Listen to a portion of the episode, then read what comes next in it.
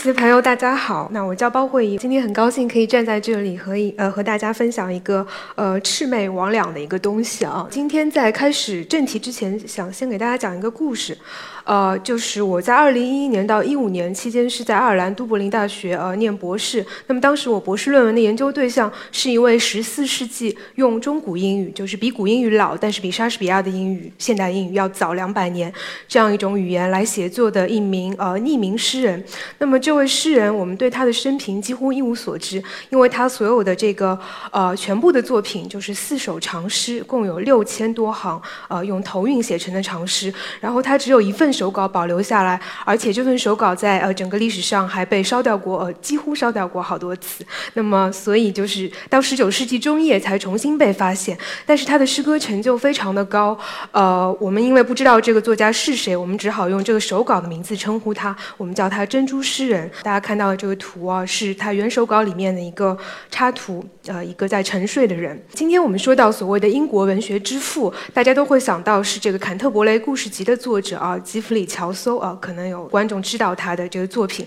那么，但是现在学界的一个通论是：假如珍珠诗人他的这份手稿可以被早几百年发现，假如他这个手稿能够有呃多一点呃，而不是一份的手稿流传下来，像坎特伯雷故事集就有一百多份手抄本传下来，那么我们今天就会把这个英国文学之父或者叫英国诗人之父这个荣誉头衔颁给这位珍珠诗人，而不是乔叟。学界对他的这个文学成就还是非常承认。的，那么这个珍珠是一首梦幻诗。什么叫梦幻诗？就是讲述的是一个人梦中的历险。那么他非常动人。这个故事啊，他。讲的是有一位父亲，他最近呃失去了他两岁的小女儿，然后父亲非常想念他的小姑娘，那么然后他就有一天中午就在一个花园里，感觉到自己的女儿变成了一颗珍珠，然后不小心呃那个珍珠就滚到了草丛里，那这位父亲就非常着急，他就伸手去够，然后在就要够到那一瞬间，然后他自己就莫名其妙的就睡着了，然后他就在梦中呃经历了一种从向下到再向前到再。向上的这样一种三段式的一个历险，那么在这个历险的过程中，他沿着一条河一直在走路。那么河对岸，他就看到了他的女儿，本来是一位两岁的呃小婴儿，但是变成了一位满身佩戴珍珠的呃非常美丽的少女。然后这个少女呢，路上跟他进行了很多神学论辩。那么在诗的最后，呃，这位少女带她的父亲看到了圣经启示录里的新耶路撒冷城，也就是这新约里的上帝之城。那么这位父亲就非常想。想要渡过这条河，去和自己的女儿永远团聚在那座城市里，但是这个呃少女就批评了她的父亲，说呃活人是不可能嗯来到这座城市的，你必须这一辈子都要呃积德行善，然后要效仿基督，那么死后呃我们才能够团聚。但这位父亲就是等不了那么久，然后他就想要强渡那个河，他就试图跳，然后但是在跳的跳一跳的那一瞬间，他就醒了过来，又回到了这个梦的开始，这个就是他。的一个大致的一个情节。那么我为什么要讲这么一个故事？今天大家可能。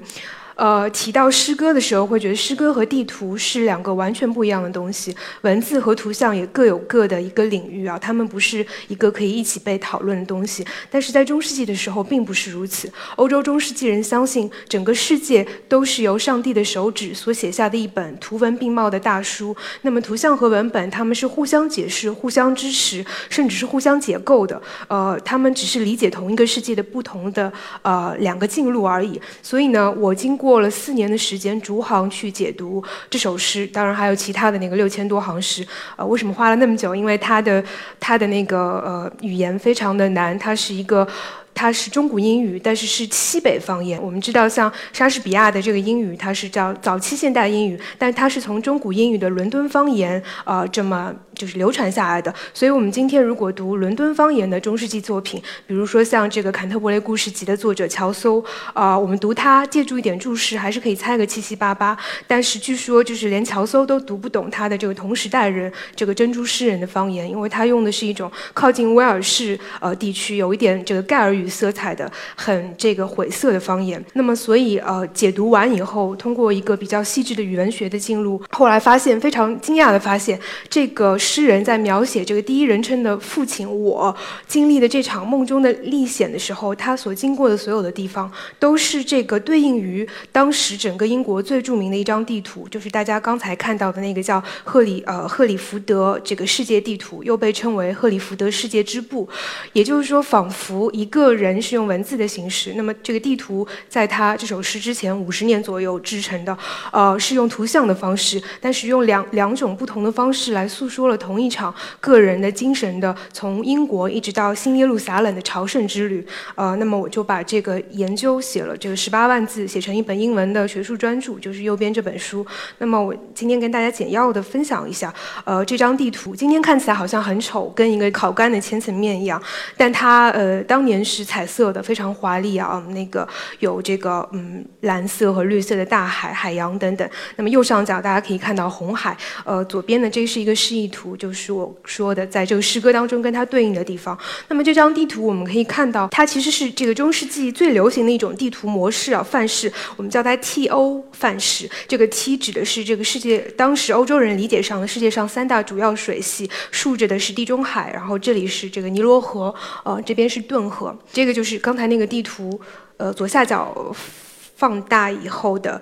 整个这个英伦半岛不列颠诸岛啊，就是包括瓦利亚，呃，这个呃威尔士、安格利亚、呃英英格兰、海伯尼亚啊，这个爱尔兰、斯科特、苏格兰都挤在这么一小左下角的这么一块里面。我们可能会觉得呃很奇怪，就是大家，我想大家可能想到地图的时候，呃，对地图的定义会是觉得是什么呢？尤其在我们是有着谷歌地图啊、百度地图这样的一个呃年代里面，那么地图它首先可能是起到一个导航的作用，而且它是一个好像是对这个混沌。的世界的一个精微的缩影，然后又是这个科学仪器啊，对这个广袤无限的一种征服，而且它首先是有用的。中世纪的地图，它从来不以有用作为出发点，它往往是也不起到这个导航的作用啊。它首先，中世纪地图在这个拉丁文里的名字叫世界之布 ”（mapa mundi），一块布的布啊。这个名字它非常的贴切啊，因为呃，中世纪的欧洲地图特别像是一块由色彩、事件，还有这个呃物种和概念织就的一块这种百纳贝。那么它同时是地理又是历史，它既是知识又是信仰的产物，它记录着从创世啊。一直到人类末日的所有重要的这个精神事件，所以它是既是一种宇宙蓝图，又是个人的一个呃心灵图景。那么嗯，Mappa Mundi 不只是它的一种名字，中世纪欧洲呃拉丁文里和法语里都没有对呃地图的一个对应的。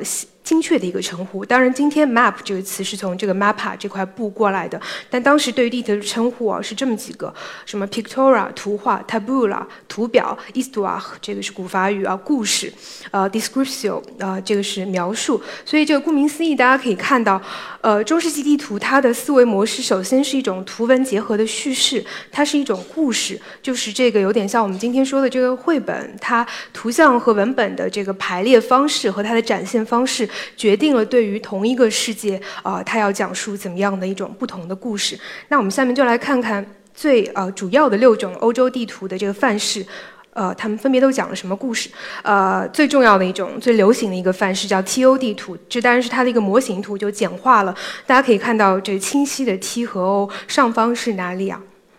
亚洲对吧？就是占啊二分之一的地方。右边是这个非洲，然后在这边啊，Europa 是这个欧洲。然后大家看到这个呃亚洲下面有三个名字，对不对？那这些人是谁呢？中世纪人相信，这个整个世界在大洪水以后就只剩下了我们知道诺亚方舟，就只剩下了诺亚和他的家人，其他人都死光了。那么这个诺亚他就有三个儿子啊，大儿子叫闪，二儿子叫韩，三儿子叫雅福。那么有一天诺亚就是在花园里面喝多了这个酒，然后他就睡着了，而且。呃，没有穿衣服。呃，这个二儿子韩就看见了他爸爸没有穿衣服。那么当时你看到你爸爸没有穿衣服是一件很不恭敬的事情。然后，但他不但没有帮父亲去遮羞，他反而去招呼他哥哥和弟弟，说：“哎呀，就是哥哥弟弟，咱爸没穿衣服，就是快来看呀。”然后，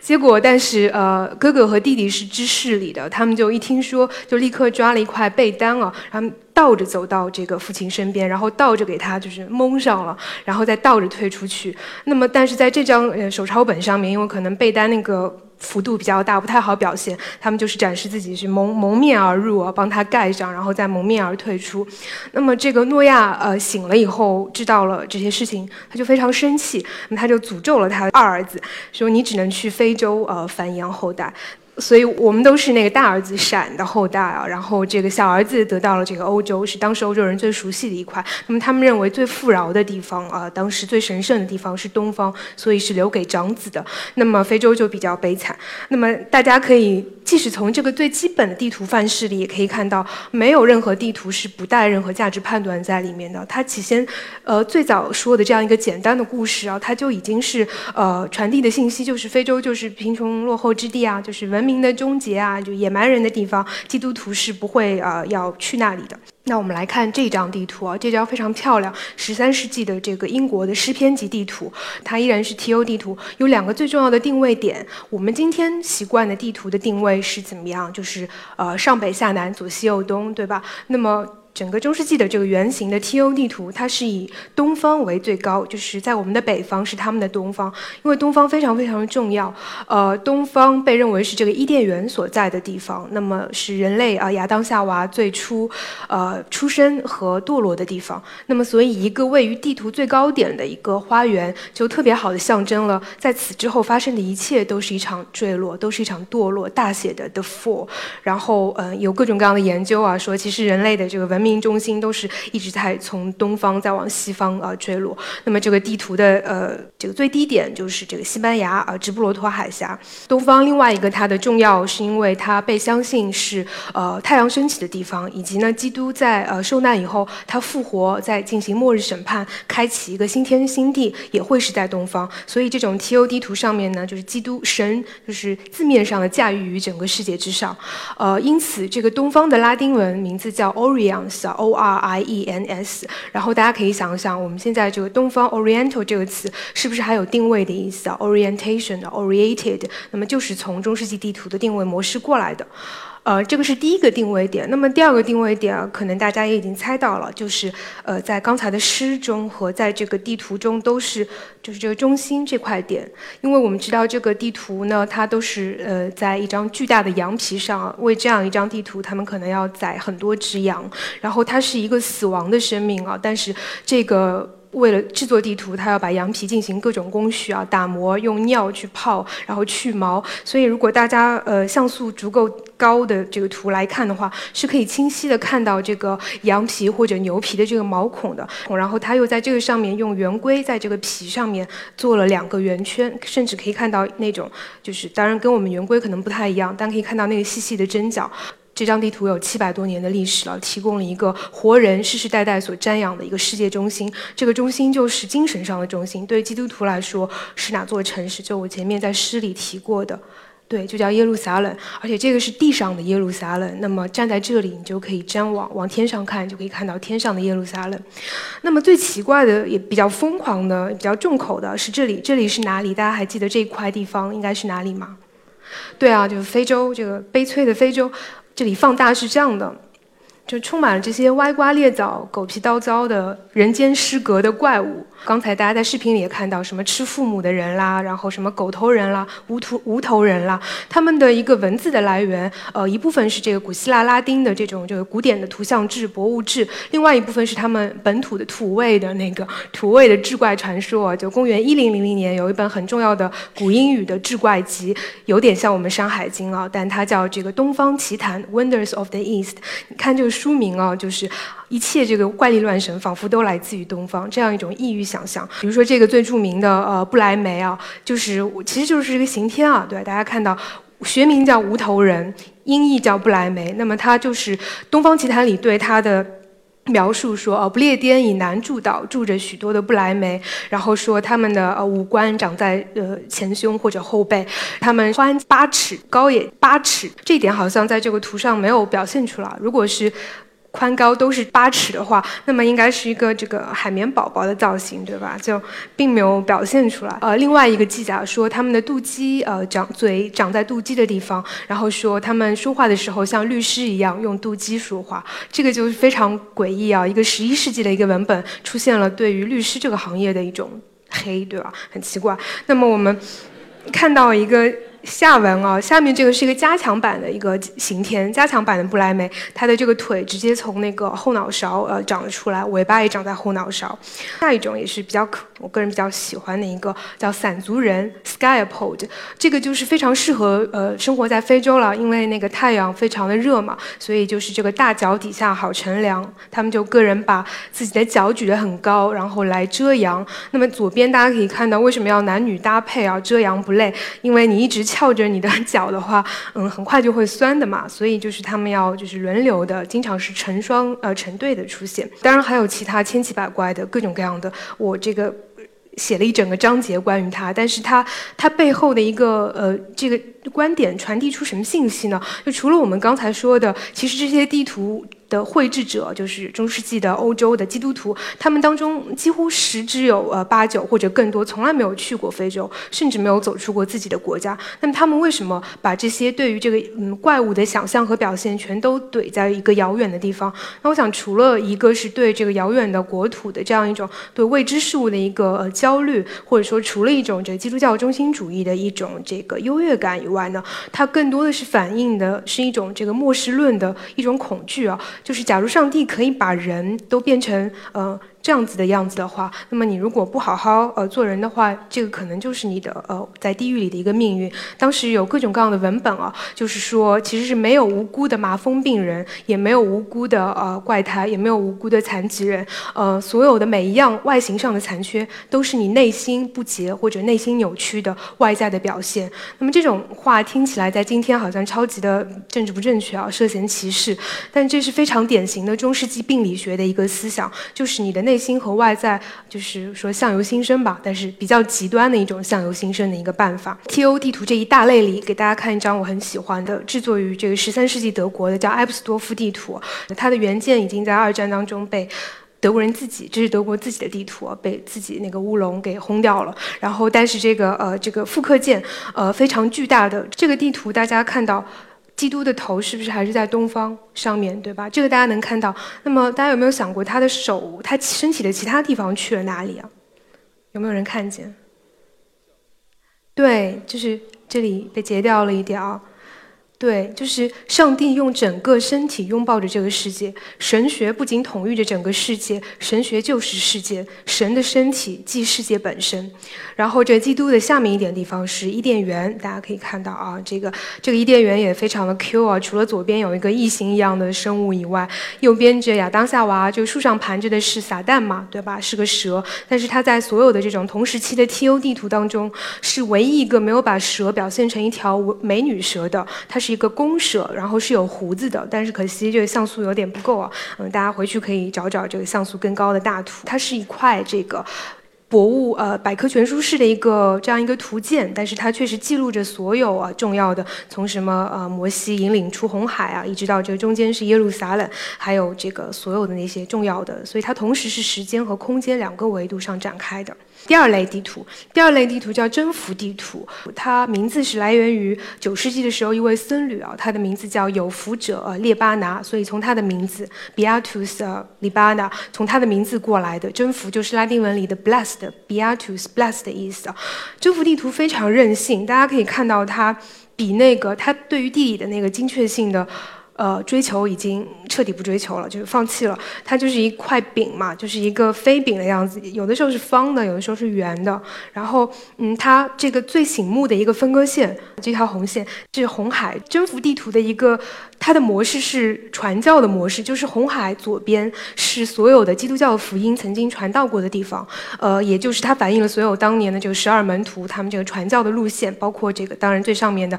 少不了这个标配嘛，伊甸园。然后红海右边几乎什么都没有，就是他已经任性到了认为，呃，但凡福音没有传到的非基督教的世界，它根本不值得记载，就是我们可以当做它不存在啊。所以，那么我们大家会对这种模式觉得啊，你这个这个好像非。非常的极端，但是嗯，十五世纪以前的欧洲地图很多，它本身就是这个想象和呃现想象和实证的折中，可能想象和玄学和神学的占据的这个地位还要更大一点。嗯，它其实体现了一种中世纪人的不可遏制的想要去让万万事万物各就其位的一种归纳和总结的冲动。它是一种呃博物和百科图鉴，但这所有一切都必须发生在这个神学的统筹之下。如果离开了信仰的目光，那么世界之步呃也会支离破碎。我们看第三种地图，第三种就相对来说，呃，不那么激进，但是它这个大家看到的这个是十三呃十三世纪的一个羊皮高仿真复刻本，但是它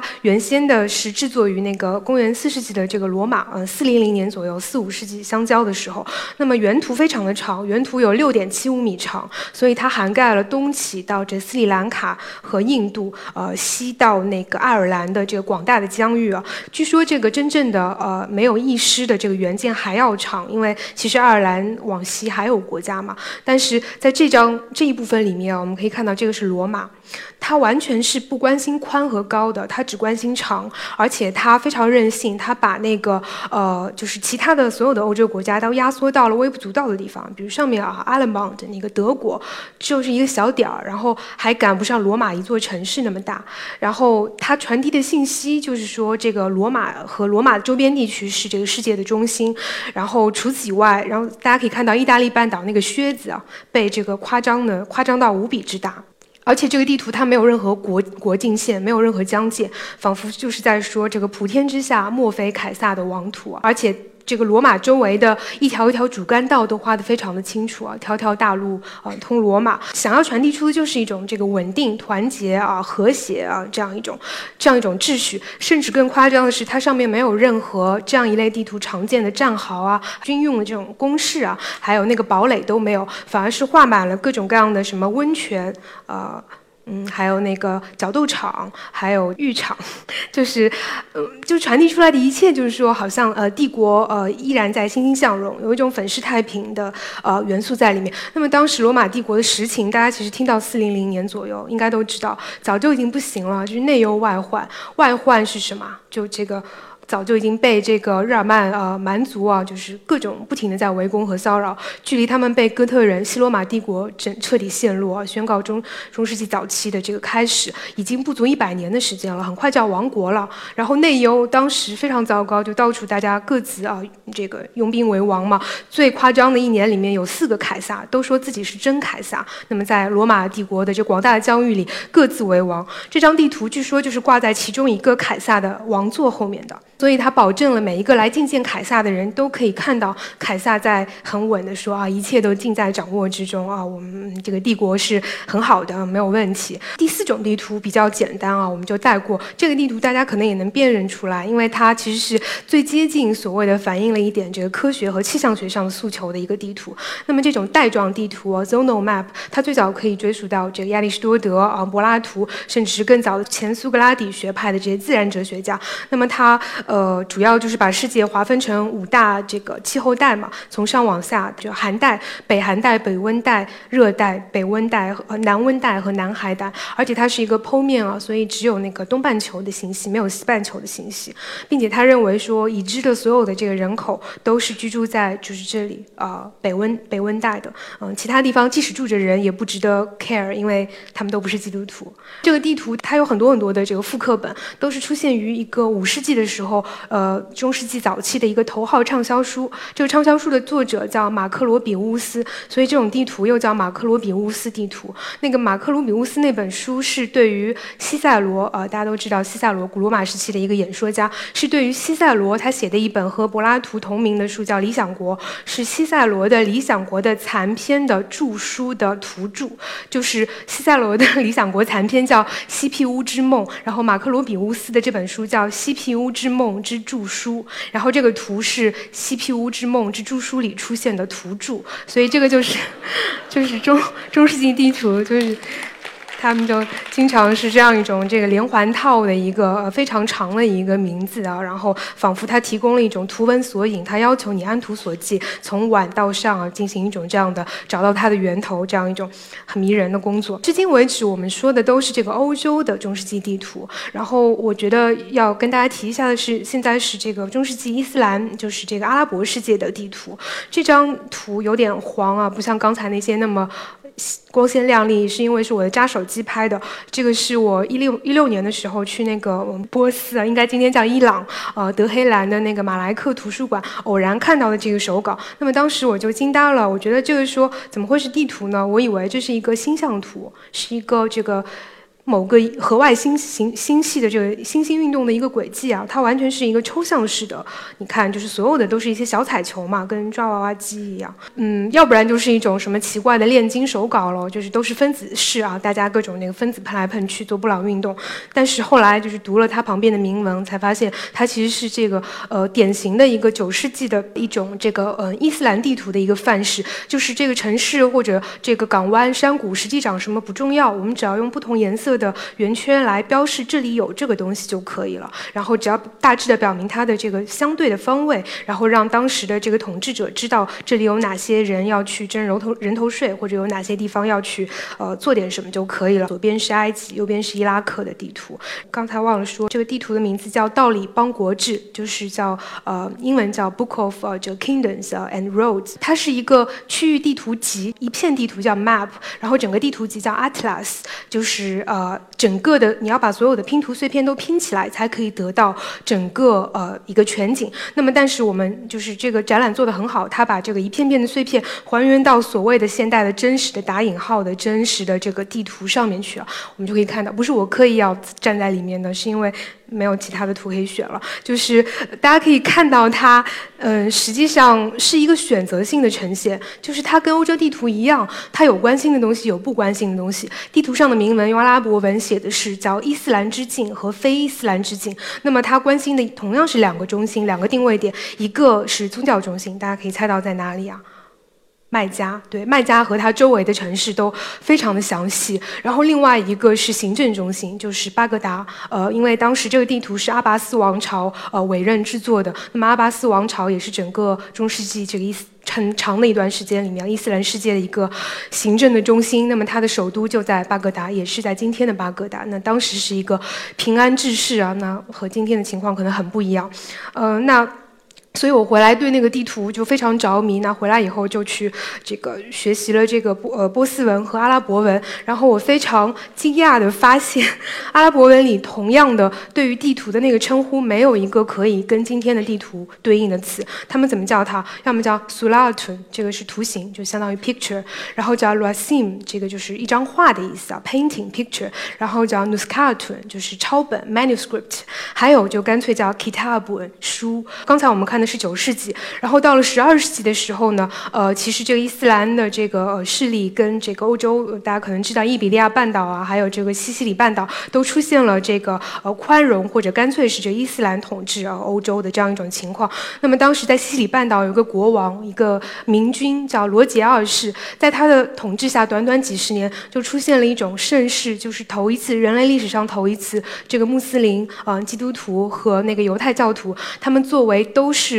认单一神，就是你不可崇拜别的神，他们绝对是排斥别的神的。但是头一次，他们在他的治下和平共处，而且没有发生任何值得一提的这个宗教迫害、流血事件。那么出现了这样一个短暂的一个黄金时期啊，在西班牙语有一个词，直接叫它叫呃 convivir 啊，就是直译就叫一起生活。那么所以这个地图就是那短短的一起生活那几十年的一个产物。就是国王有一位好基友，那个基友是呃是个伊斯兰的一个大。学者叫这个伊德里希，然后他花了十五年的时间，他结合了他自己掌握的呃阿拉伯地图的这个制图学的知识，就是刚才那种小圈儿、小圆，然后加上了他在呃意大利在这西西里半岛学习到的拉丁和罗马的这个古典制图学的知识，他就整治了呃两三种这个地图学的传统，做成了这样一个区域地图集，是由七十块呃拼图拼成的呃一个叫。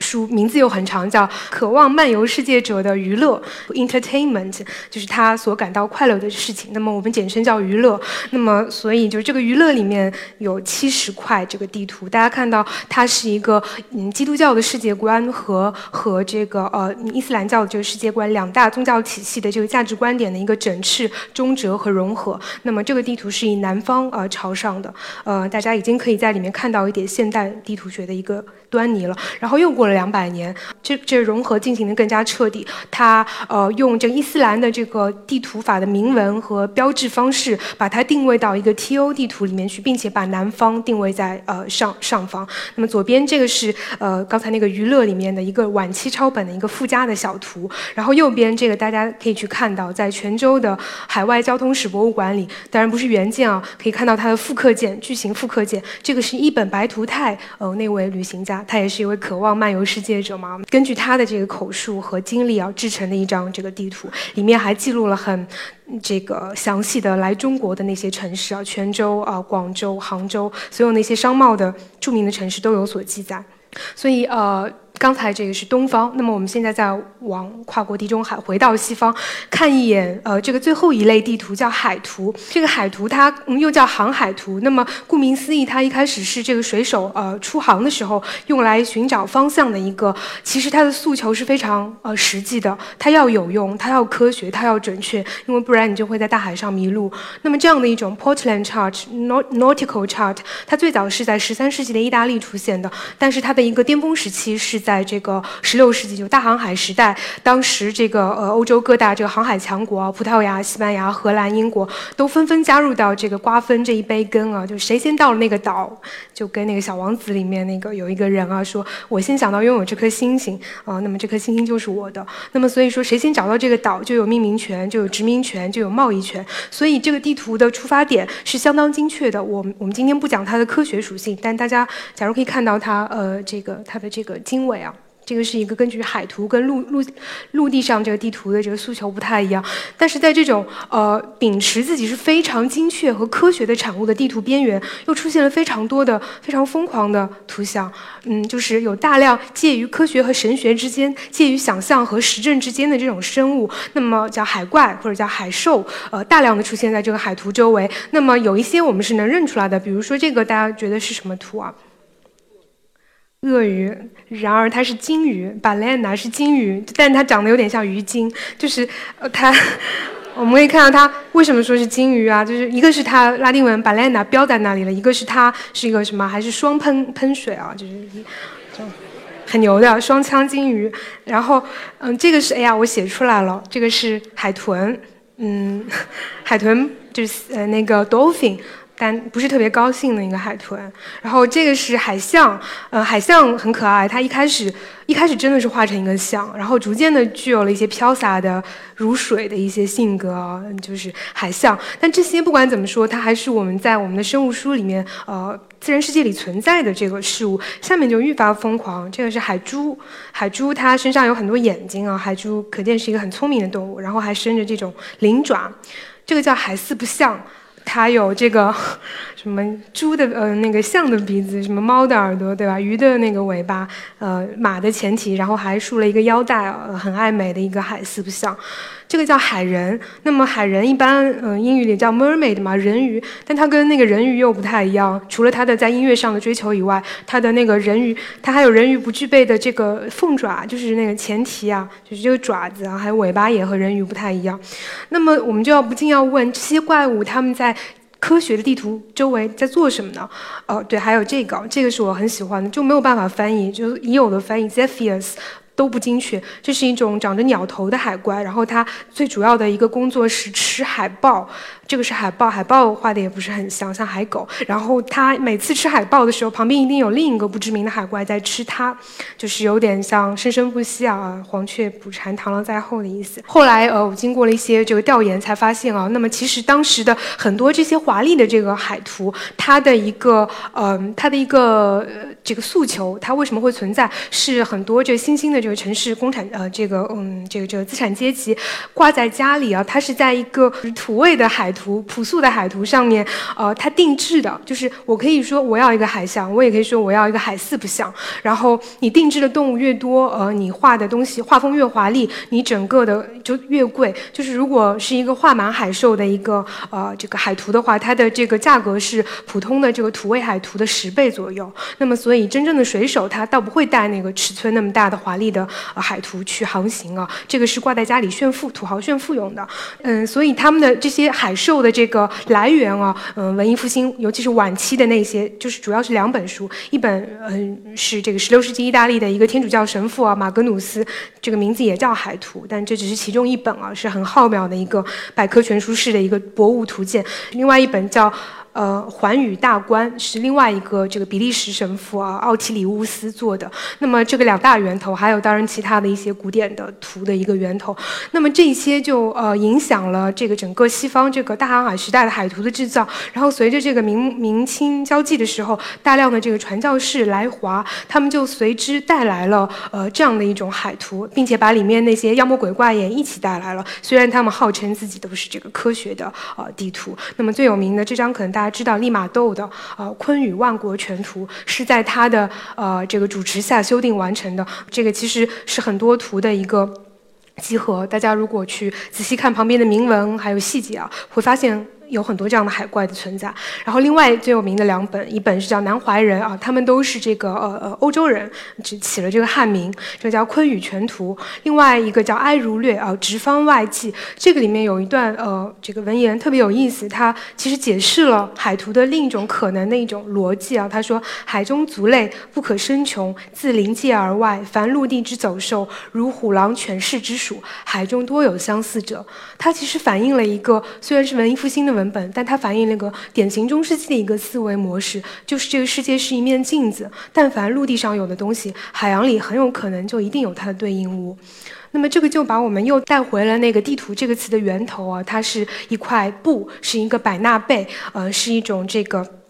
百科博物的一个收集的这样一个知识和呃历史和时间和空间的一个大集合。那么，嗯，西方制图史上无论某一种地图它如何声称自己是对空间的呃忠实的还原，但本质上其实我们。今天已经看到，它最多只能做到的是对空间乃至于对于时间和对呃这个宇宙的一种创造性的阐释，而且这种阐释我们每个人都可以参与到其中，大到世界之部，小到呃我的这本书哦，强行植入广告，这叫善写士刚出版的一本书，然后这本书没有目录，整个目录就是做成了一张地图，是它是基于那个 T O 地图的一个范式啊，东方在东方在上面，然后呢就是呃铭文都是拉丁文的，然。后呢，所有的这些呃里面涉及的每个作家的出生地，把它用这个伊斯兰地图的这个小圆圈给它表现出来，所以它也是一种交融式的地图。那比如说呃，当时需要解决一个问题，比如我里面涉及到这个是英国，英国这些呃诗人比较多，